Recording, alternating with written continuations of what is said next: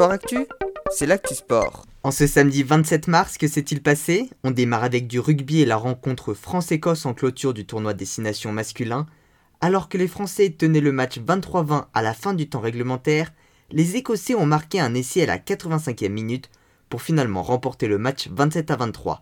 Dans tous les cas, le score aurait été trop faible pour remporter le tournoi et la victoire finale retourne donc au Pays de Galles qui termine devant la France, l'Irlande, l'Écosse, l'Angleterre et l'Italie, qui n'a d'ailleurs remporté aucun de ces matchs. Le tournoi destination féminin débutera le week-end prochain et nos Françaises affronteront le Pays de Galles. On reste dans le rugby avec la 20e journée de top 14 désormais. Les leaders toulousains se sont inclinés contre Montpellier. Une défaite bénéfique à leur dauphin La Rochelle ainsi qu'à Clermont 4 qui ont tous deux remporté leur match. En revanche, le Racing 92, troisième au classement, s'est également incliné. Un mot tout de même sur Agen, ils ont été battus par Brive 57 à 3 et n'ont toujours pas remporté la moindre rencontre cette saison. On passe au basket et la suite des quarts de finale retour d'Eurocoupe. Boulogne-Levallois a de nouveau été battu par les Espagnols de Grande Canaria et sont donc éliminés de la compétition européenne. Par ailleurs, erreur de ma part, j'ai hier annoncé que Monaco était qualifié pour la suite de la compétition grâce à sa victoire face au Monténégrin de Buduknost. Petite rectification, les deux équipes ayant chacune remporté un match, elles s'affronteront à nouveau pour désigner le qualifié. La rencontre se tiendra mercredi prochain à 18h.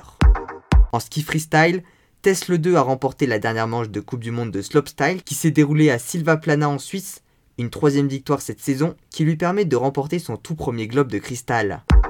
En cyclisme, c'est le Slovaque Peter Sagan de la Bora Hansgrohe qui a remporté au sprint la sixième étape du Tour de Catalogne. Avant la dernière étape de demain, c'est toujours le Britannique Adam Yates de la team Ineos Grenadier qui est en tête. En tennis, les Français ont subi le même sort que les Françaises sur le Masters 1000 de Miami. Hugo Gaston et Pierre Hugerbert, ultime tricolore en lice, ont tous deux été éliminés sur le deuxième tour. En pentathlon moderne, c'est le laiton Pavel Svevovs qui a remporté la manche de Coupe du Monde de Budapest. Pierre Jardin, meilleur français, s'est classé 5 Une déception pour l'équipe de France qui visait au moins un podium. Enfin, en patinage artistique, Kevin Emos termine 9ème des championnats du monde de Stockholm, remporté par l'américain Nathan Chen. Grâce à son top 10, il offre à la France un deuxième quota pour les Jeux Olympiques de Pékin.